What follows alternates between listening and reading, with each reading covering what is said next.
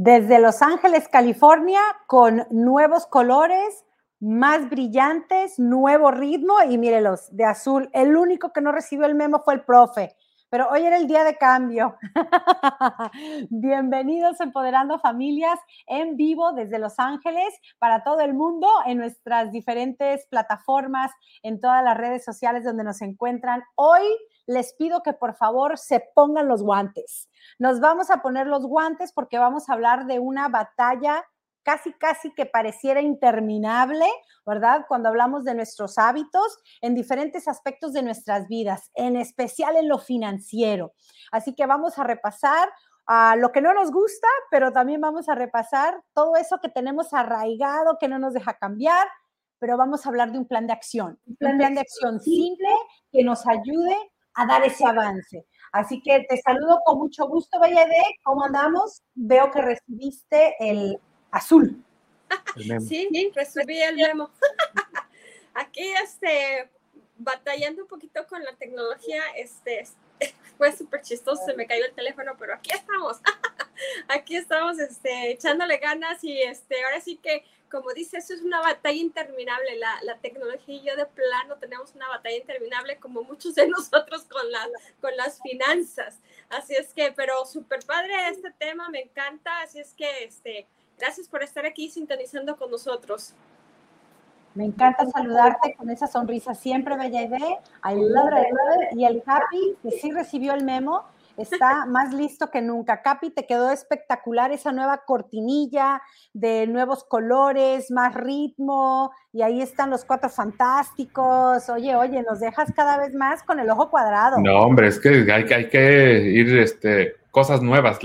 como a mí me cansa, la monotonía me cansa, entonces hacer unos cambios de vez en cuando. Estamos ya a la mitad del verano y teníamos que meter colores más veraniegos y más, este, más vivos para que no digan que Empoderando Familias nomás es para viejitos, no, es para todos, para todas las edades, para todos los sabores.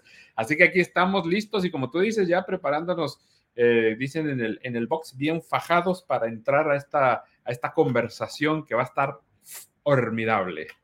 Capi, lo de viejitos no fue una pedrada para el profe, ¿verdad? No, no, no, no, no, Hablé en general, en ah, general. ok, ok, ok. ¿Y el profe tiene los guantes puestos o ya se los quitó? Pues yo los mantenía puestos y ahora es con esta guerra que tenemos interminable. Ustedes le dicen batalla, yo le llamo guerra porque, wow, qué difícil es cambiar de hábitos, qué difícil es cuidar el ahorro, qué difícil es no vivir peleado con ese dinerito que me va a ayudar más adelante. Pero bueno, vamos a conversar de qué se trata todo esto y felices. Los veo muy bien uniformados. A mí me dijeron de azul, pero no me dijeron qué tipo de azul. O sea que yo tengo mi azul, yo vine de azul. Nada más que no, es el mismo palette que le dicen en inglés, no el mismo tonito, pero estamos de azul, ¿verdad, mi profe? Estamos de azul. Vámonos. Arranquemos.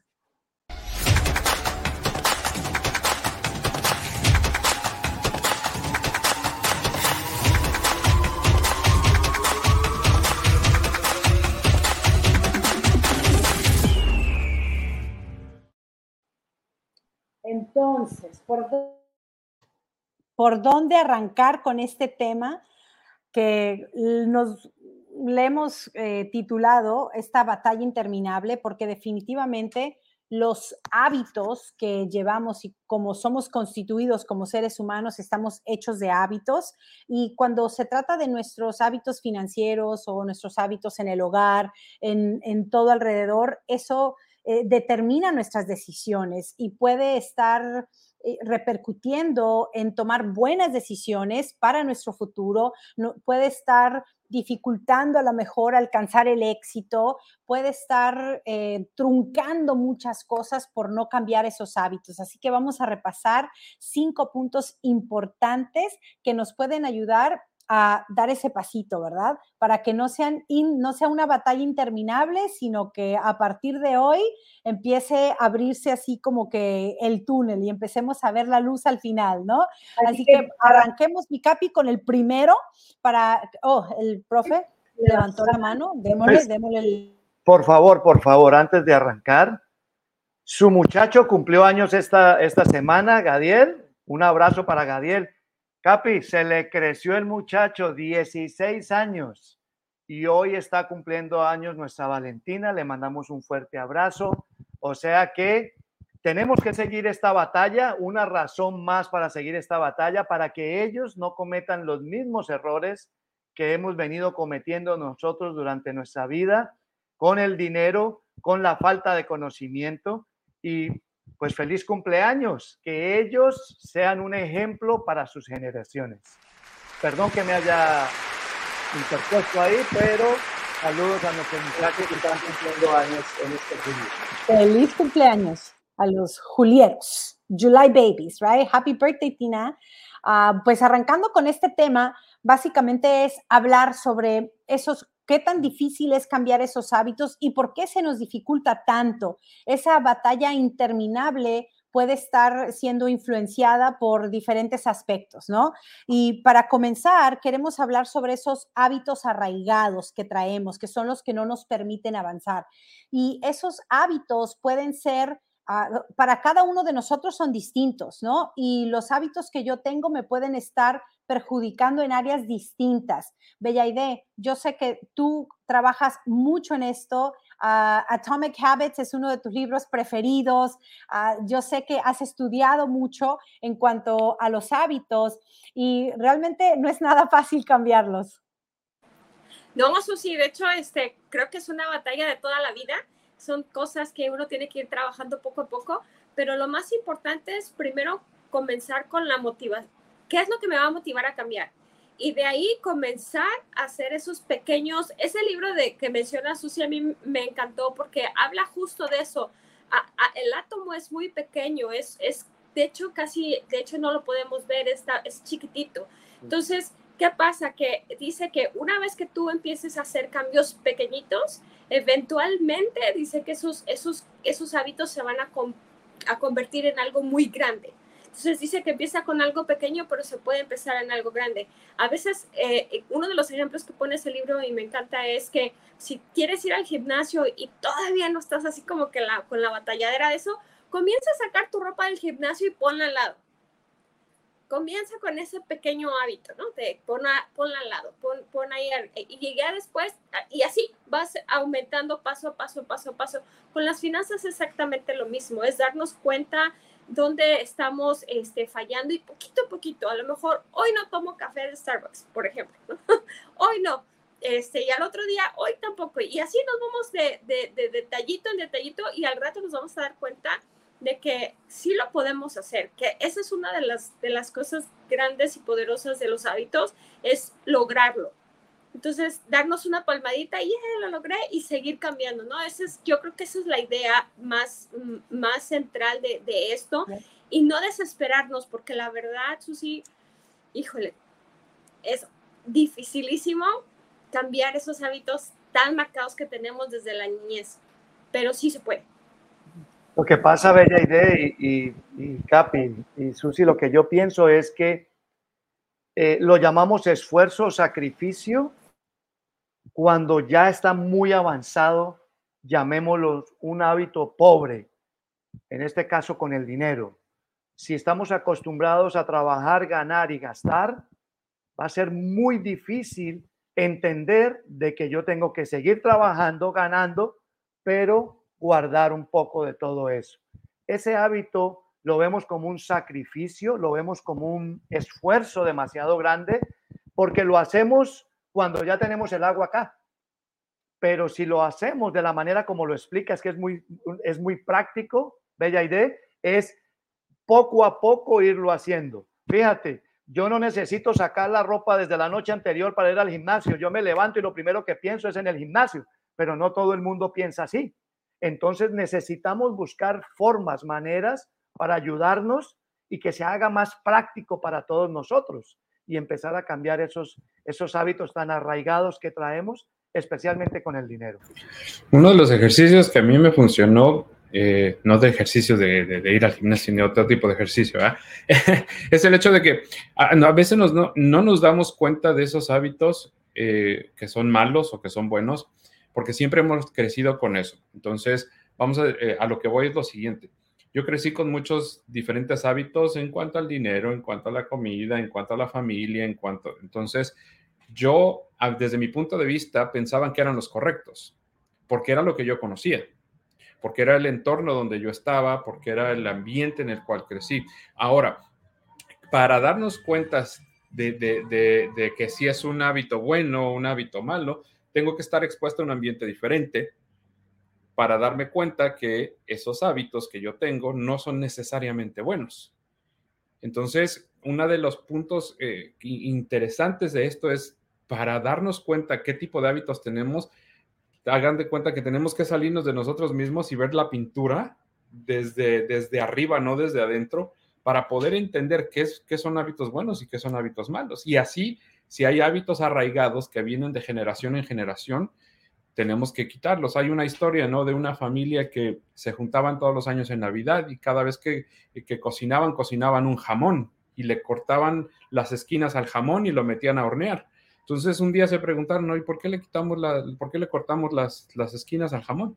No, pues es que así lo hacía mamá fueron con la mamá, mamá, ¿por qué le cortábamos las puntas al jamón? No, pues es que así lo hacía la abuela, fueron con la abuela y no, pues es que a mí no me cabía el jabón en el pan, en, el, en el, plato donde lo iba a meter y tenía que cortarle las, las puntas. Entonces, son hábitos que se van repitiendo que no necesariamente tienen sentido, pero como así lo hizo la generación pasada y la generación antepasada y la generación ante antepasada, los tomamos como buenos. Nos damos cuenta de ellos ya que estamos fuera del ambiente y sí, cuesta trabajo, es como aquellas raíces del árbol que están bien, bien metidas en la tierra. Nos va a costar mucho trabajo picar, limpiar para cortarlas y sacarlas, pero es posible, es posible cambiar. Se los dice acá el que así nací, así crecí, decía don José José, y así me moriré. Entonces, sí se puede, se puede lograr.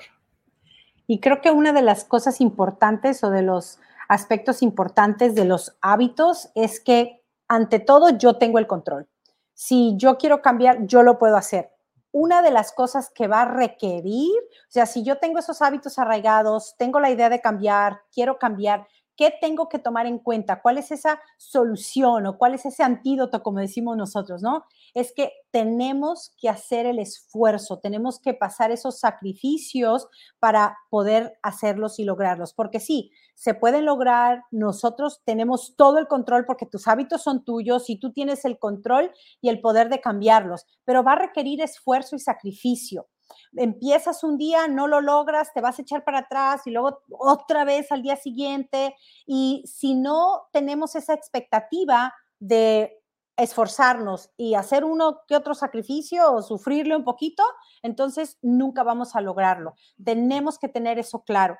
Y, pero lo que más me encanta a mí de los hábitos es que tú tienes el control y que si lo quieres hacer es posible, ¿no? No necesita de una influencia externa necesariamente, porque eso lo, nosotros lo controlamos en su totalidad. Número dos, número dos, la resistencia al cambio. ¿De dónde viene la resistencia al cambio? Sí, yo quiero cambiar, tengo malos hábitos, buenos hábitos, pero quiero cambiar de hábitos, ¿verdad? Pero ¿por qué no cambio? ¿Cuál es esa resistencia?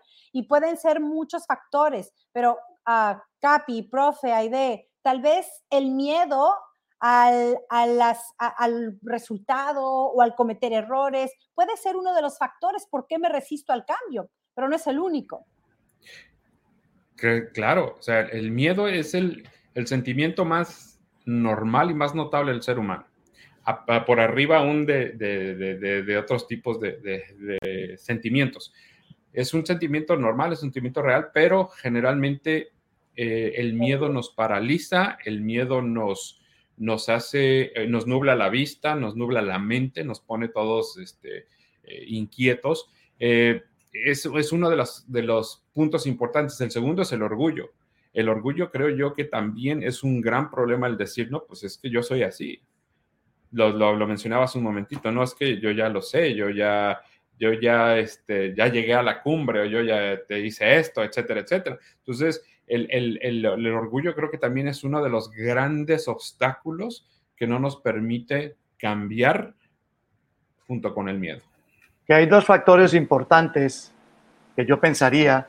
Venimos de culturas en donde se trata a los hijos, eres un tonto, no sirves para nada, eso no lo puedes hacer, ¿para qué vas a perder el tiempo?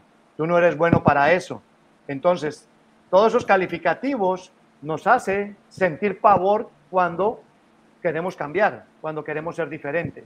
O aquellos que, oh, tú todo lo puedes, tú eres el mejor, tú esto, tú lo otro. Entonces nos da miedo fallar, nos da miedo intentarlo y fallar. Me quedo con lo que me dijo mi papá, mi mamá, mi abuelo o mi familia.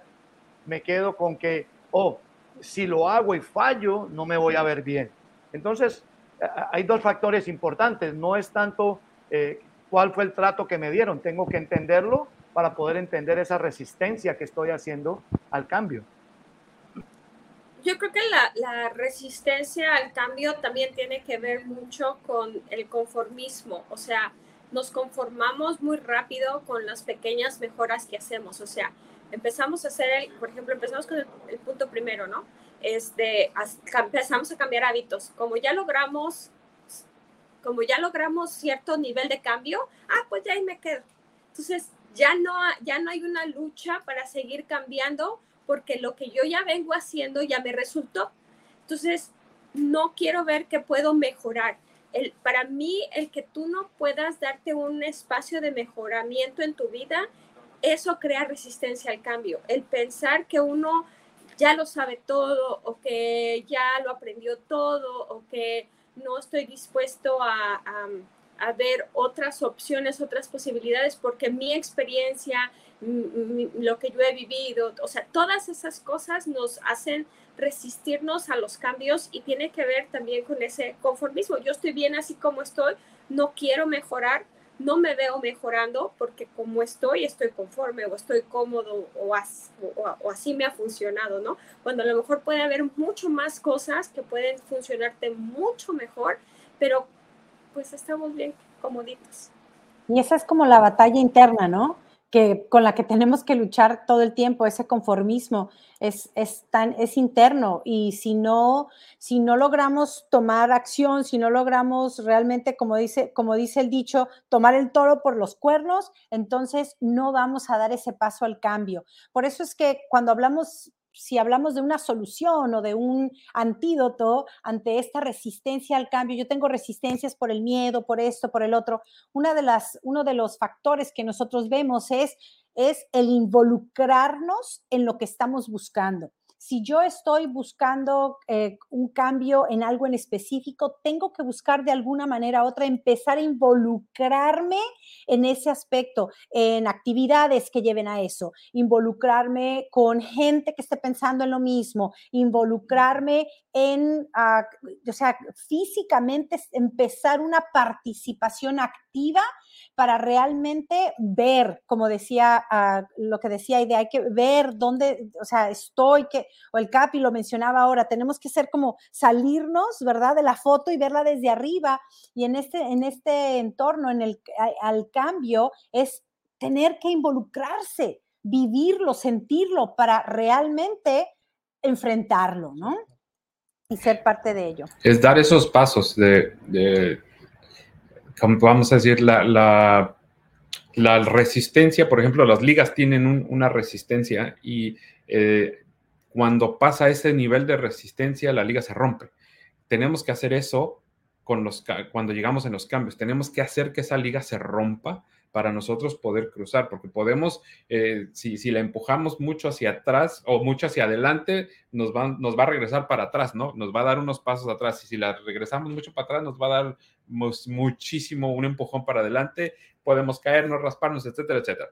Entonces, cuando yo rompo con ese punto de tensión de esas ligas, cuando yo logro pasar esa, ese nivel de resistencia, voy a poder ver verdaderamente esos mínimos eh, cambios que decía Ida ¿no? hace un momento al inicio, de esos hábitos. Entonces, es bien, va a ser bien interesante que vamos a encontrar de obstáculos, problemas, dificultades al lograr de hacer esto. Hablábamos a una, escuchamos a una persona, perdón, este día, el lunes, me parece, que decía eso, vamos a enfrentarnos a problemas. La vida, por más de que la queramos ver de color de rosa y que todo es bonita, tenemos que enfrentarnos a cambios, a resistencias, a obstáculos y debemos tener una buena actitud para sobreponerlos o sobrepasarlos, porque si no, estamos completamente perdidos. Y involucrarnos, como decía Susi, es súper, súper vital y súper importante. No vivimos en el mundo de Barbie, ¿verdad? No todo es color de rosa, por más de moda que esté la Barbie.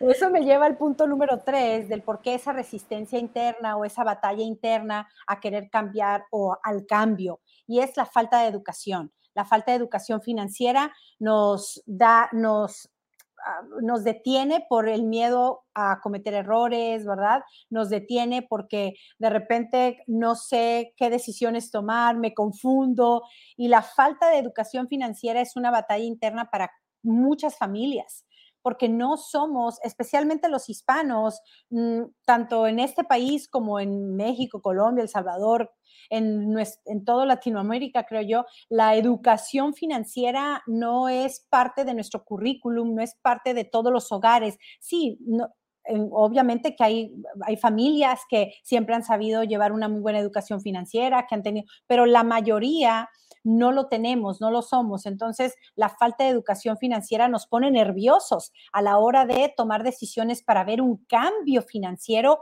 en el hogar. Y cuesta trabajo, eh, hablábamos de hace rato del orgullo, ¿no? Cuesta trabajo darme cuenta que necesito la palabra educarme, hablando específicamente de, de este punto. Es duro entender que a los 45, 46 años, o dependiendo de la edad que ustedes tengan, necesitas aprender algo nuevo. Y nos agarramos de ese dicho, disculparán el dicho, pero dicen, no, el perro viejo no aprende trucos nuevos. Decimos, no, es que yo ya estoy grande, yo ya no, pero es parte de la combinación de todos los puntos que hemos hablado, de orgullo, de miedo, de intolerancia, de, de, de la combinación de bastantes cosas, pero es necesario educarnos. Tenemos, cuando llegamos a este país, tuvimos que reeducarnos en cuestiones cívicas, en cuestiones de, eh, manejo, en cuestiones de, usos y costumbres. Idiomas. Exacto, idioma. Entonces, ¿por qué no? ¿Por qué no hacerlo en la educación financiera? Sí, a mí me parece que cuando hablamos de falta de educación financiera, todos caemos ahí. En Colombia ese dicho se dice, perro viejo late echado. Y es que ya todos lo sabemos. Como llegamos a mayores, ya todo lo vivimos, ya todo lo sabemos. Y muchas veces nos equivocamos porque nos faltó educación financiera. Porque por esa falta de educación financiera no vamos a estar donde quisiéramos o donde deberíamos de estar. Entonces es importante entender de que si nosotros empezamos a cambiar esos hábitos y esto que venimos hablando y dejamos la resistencia al cambio, y empezamos a decir, no importa, yo tengo 60 años, o yo tengo 45 años, o tengo 40, o tengo 35 años, yo lo puedo hacer, yo puedo cambiar, mis hábitos pueden mejorar. ¿Para qué? Para tener una vejez más sana. ¿En qué aspecto? En no tener problemas con el dinero. Ah, esta mañana, cuando, cuando despertamos temprano, lo primero que recibimos son mensajes de muchas personas que empezaron a ahorrar y tres, cuatro años se olvidaron de la importancia de lo que estaban haciendo. Entonces ya empiezan a buscar soluciones que no le encuentran a otros gastos y empiezan a pelearse con el ahorro y con su pequeña inversión que están haciendo y lo empiezan a ver como un problema. Y eso es realmente lo que hemos recibido, no solo en este país, sino de donde venimos. Siempre vivimos peleados con el dinero. Vivimos en uno de los países más ricos del mundo y todos tenemos problemas de dinero. Veníamos de, en mi caso, de Colombia, de escuchar todos los días el problema era el dinero. Llegas aquí y todos los días el problema es el dinero. O sea que el país puede cambiar. Nosotros seguimos haciendo lo mismo. seguimos teniendo el mismo comportamiento respecto al dinero y respecto a las cosas que queremos y debemos de cambiar.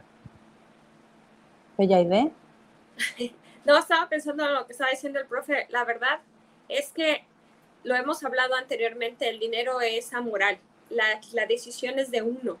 El, el, problema de nosotros es el concepto que traigamos del dinero desde nuestra niñez. O sea, yo recuerdo que, que, este, que hablaba, se hablaba mucho en casa de que este, es rico, a lo mejor es narco, ¿no? Es rico, a lo mejor haciendo tranzas, es rico, este, a lo mejor lo heredó, ¿no? Entonces, eh, ahora que eh, estuve en México, lo estuve conversando con mi hermano, yo le decía, mi papá nunca se sentó con nosotros a hablar de dinero, nunca. O sea, era un tema como tabú, como que no, ¿cómo voy a hablar de dinero, no? En la casa.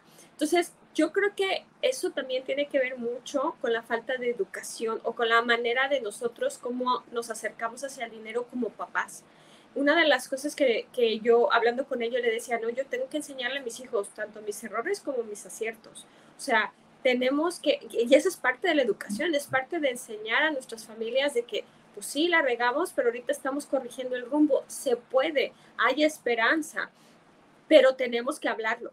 Tenemos que discutirlo en casa, tenemos que sentarnos con los hijos, tenemos que sentarnos con la pareja, tenemos que hacerlo, porque si, si, si nosotros no comenzamos a tomar, como decía Susi, el por los cuernos, jamás vamos a cambiar, jamás vamos a hacer algo. Tenemos que comenzar a cambiar nuestra mentalidad con relación a lo que significa el dinero para nosotros. O sea, el dinero es solamente un vehículo para los diferentes propósitos que uno quiere, pero si uno va tras el dinero, el dinero siempre se va a echar a correr. Más bien el dinero tiene que venir tras de nosotros. nosotros tenemos que aprender a manejarlo, a tener el control. Lo que tú decías, Susi, acerca del hábito también es del dinero. O sea, tener que tener el control del dinero. No el dinero me controla a mí, no los gastos me controlan a mí. Yo tengo que controlar. Pero para eso yo necesito cambiar el chip de mi cabeza y decir, yo necesito controlar al dinero y, y, entonces educarme de cómo hacer un presupuesto, educarme de dónde invertir, educarme de dónde comprar otra canastita para, mm. para, para lo que uno quiera. O sea, uno habla de, de, la jubilación o de la quinceañera. O sea, los planes son individuales, los propósitos son individuales, pero creo yo que la conversación es clave para, eh, una conversación educada es clave en la familia para poder realmente hacer cambios financieros importantes. Porque la educación... Por eso Empoderando Familias, el primero de septiembre, va para el Consulado Mexicano a seguir implementando todo esto que nosotros hacemos, seguir hablando de la importancia de la educación financiera, seguir compartiendo con las familias todo esto que nosotros hacemos. Y el Consulado de México se ha apoyado en todo lo que Empoderando Familias trae a la mesa en cuanto a la educación, los talleres que hemos hecho en el Consulado General ah, de México en Los Ángeles y vamos a continuar con esta relación que hemos creado Ah, con esta mancuerna, le digo yo, que estamos haciendo con la gente del consulado, porque es llevar recursos a la comunidad. Este va a ser un taller específico hablando sobre la preparación para lo inesperado, lo inevitable, para esos días finales, pero constantemente estamos trayendo diferentes talleres y diferente información que hablando de esa educación financiera que tenemos que tener, no nada más es saber hacer un presupuesto, es saber estar preparados. Eh, tener educación financiera es saber cómo me preparo para cuando fallezca, saber cómo me preparo si me enfermo, saber cómo me preparo si vivo una larga vida, saber cómo me preparo para mi jubilación. En fin, la educación financiera no es un punto nada más, tiene diferentes ramas que debemos de entender y parte de ese proceso es entender el sistema financiero. Y ese es uno de los objetivos que Empoderando Familias siempre tiene. En cada conferencia que hacemos, en cada seminario que llevamos, para que entendamos, nos nos empoderemos con la información, con el conocimiento y con las reglas del sistema donde vivimos para que se nos facilite tomar decisiones. Y esto nos lleva al punto número cuatro, así que los esperamos el primero de septiembre allá en el Consulado de México, lo vamos a seguir promoviendo, pero nos lleva al cuarto, salud mi capi, porque sabemos que el tiempo vuela y luego aquí nos toca la campanita. Así que vamos con ese cuarto punto y son las influencias externas oh my goodness, cuando queremos cambiar, pero todo el mundo a nuestro alrededor nos, nos habla de, oh no, lo que estás haciendo no es, oh no, esto, oh no, esto, y empezamos a ser influenciados por nuestro alrededor, eso sí que nos demora mucho más, nos desalienta y es, es una batalla interna realmente cuando tenemos demasiadas opiniones a nuestro alrededor, cuando queremos cambiar, cuando queremos tomar otras decisiones para nuestras vidas. Y ahí, ojo, que a la final, como tú lo dices, Susi, la decisión es personal.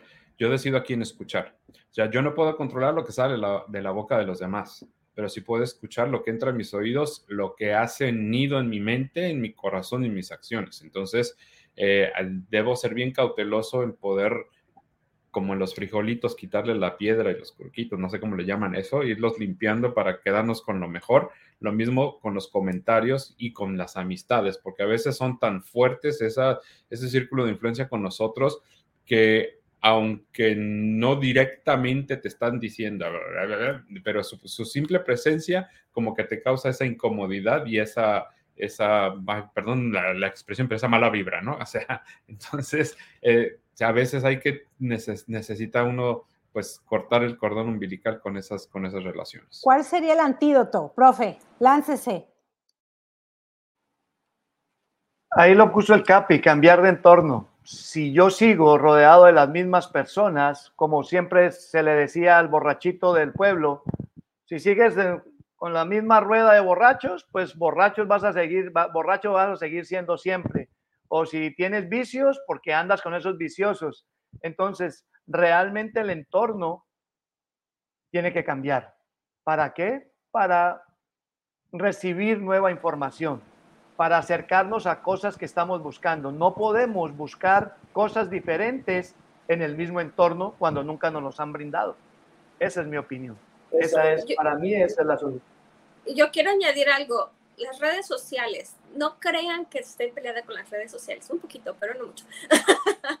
pero, pero no, es en serio, las redes sociales pueden ser una gran influencia en nuestra mente. Tenemos que tener mucho cuidado qué estamos leyendo, qué estamos viendo, en qué nos estamos entreteniendo. No estoy diciendo que no veamos una buena serie en Netflix, que, Netflix, como diría mi mamá, Netflix. este, uh, no, no, está malo estar viendo eh, eh tenemos diferentes redes, tipos de redes sociales, pero saben que a veces el ver que fulanito está comiendo en lugar fulano o sutanito ya se fue de vacaciones, quién sabe dónde. Y yo, ¿cuándo? ¿No? Entonces, por querer andar en el mismo como nivel o, no sé, presumirlo, pónganle lo que ustedes quieran, o querer compartir en las redes sociales lo que uno está haciendo, este, a veces uno se endeuda, se mete en problemas muy fuertes por andar queriendo impactar a la gente que ni siquiera nos conoce, que ni siquiera sabe quiénes somos y que realmente, con todo respeto lo voy a decir, a veces ni les importa lo que hacemos. Entonces, la verdad, las redes sociales son un peligro.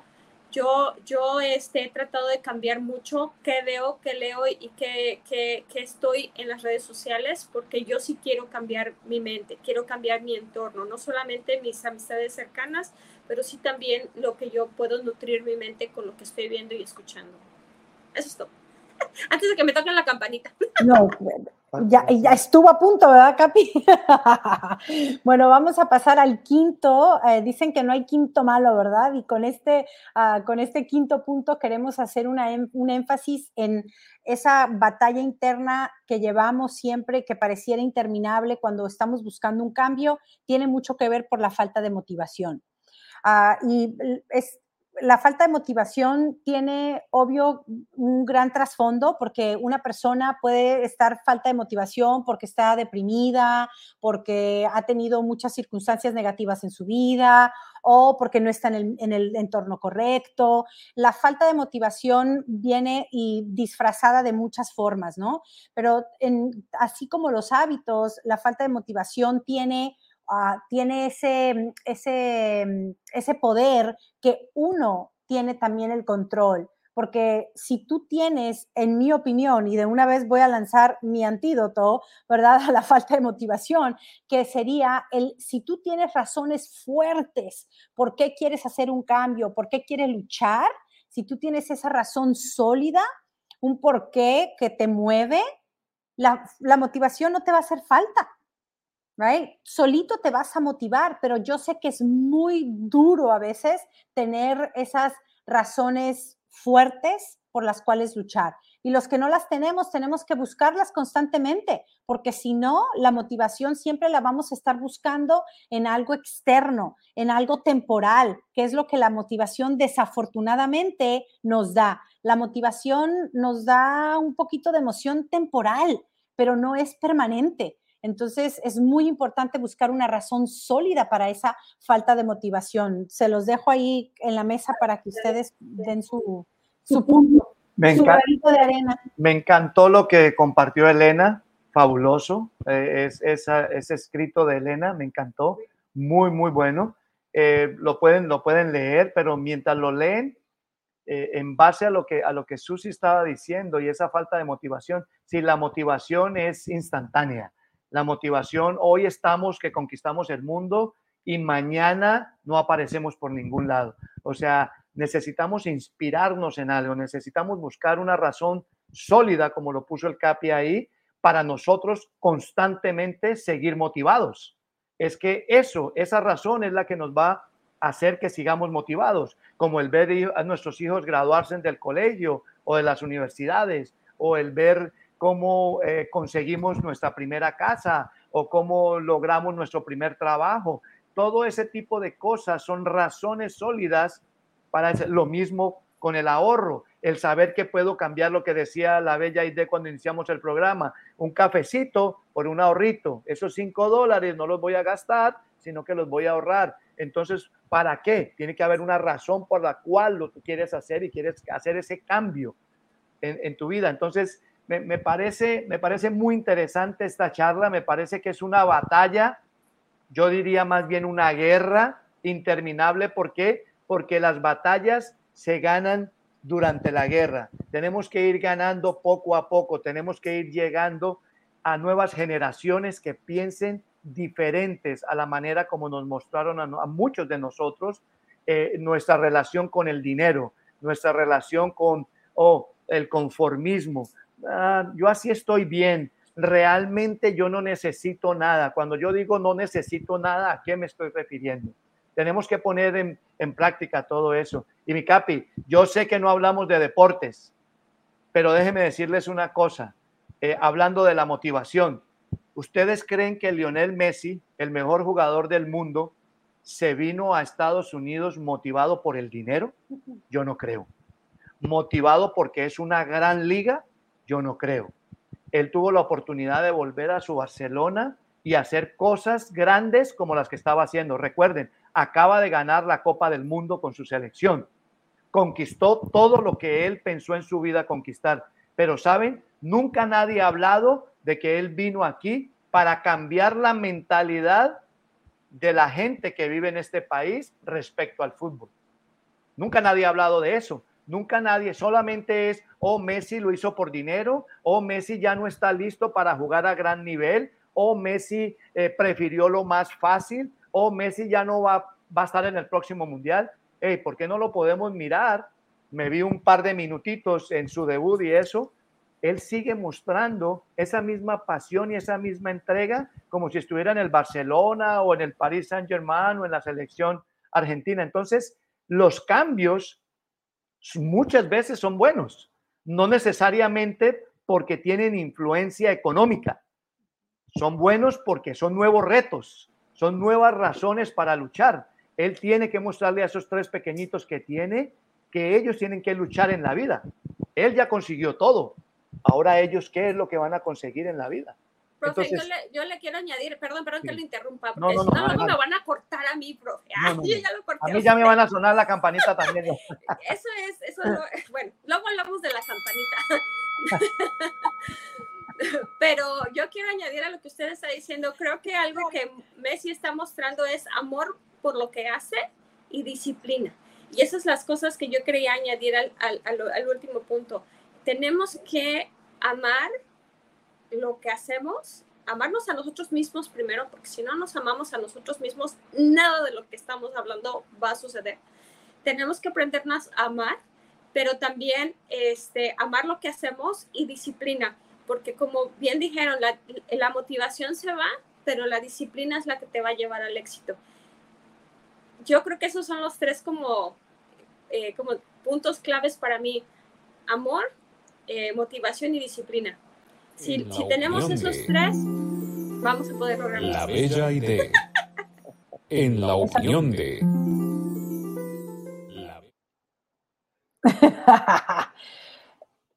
Tienes toda la razón, Bella ¿eh? Y una de las cosas que a mí me encanta, que siempre escucho sobre la, la, disciplina versus la motivación, la disciplina realmente te da libertad, porque la disciplina la controlas tú, right? La motivación puede ser llegar por otros lados, pero definitivamente la disciplina la controlas tú y eso es lo que nos puede llegar a dar libertad. Fabuloso, me encanta este tema, ya son las y 40, ¿verdad? Ah, yo ya veo el Capi sufriendo, sudando, estos niños, ¿a qué hora van a terminar de hablar?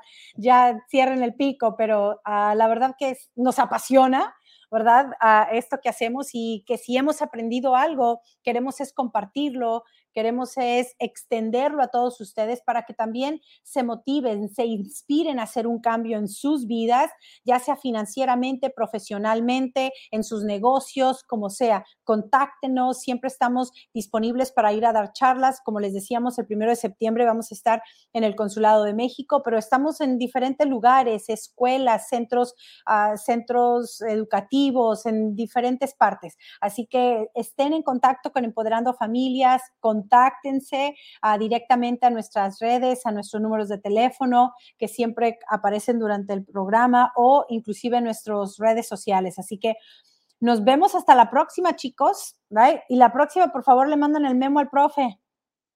Sí, mi profe, por favor, porque esto no puede volver a suceder. Feliz tarde a todos. Feliz tarde a todos. Bye, bye. Bye, bye.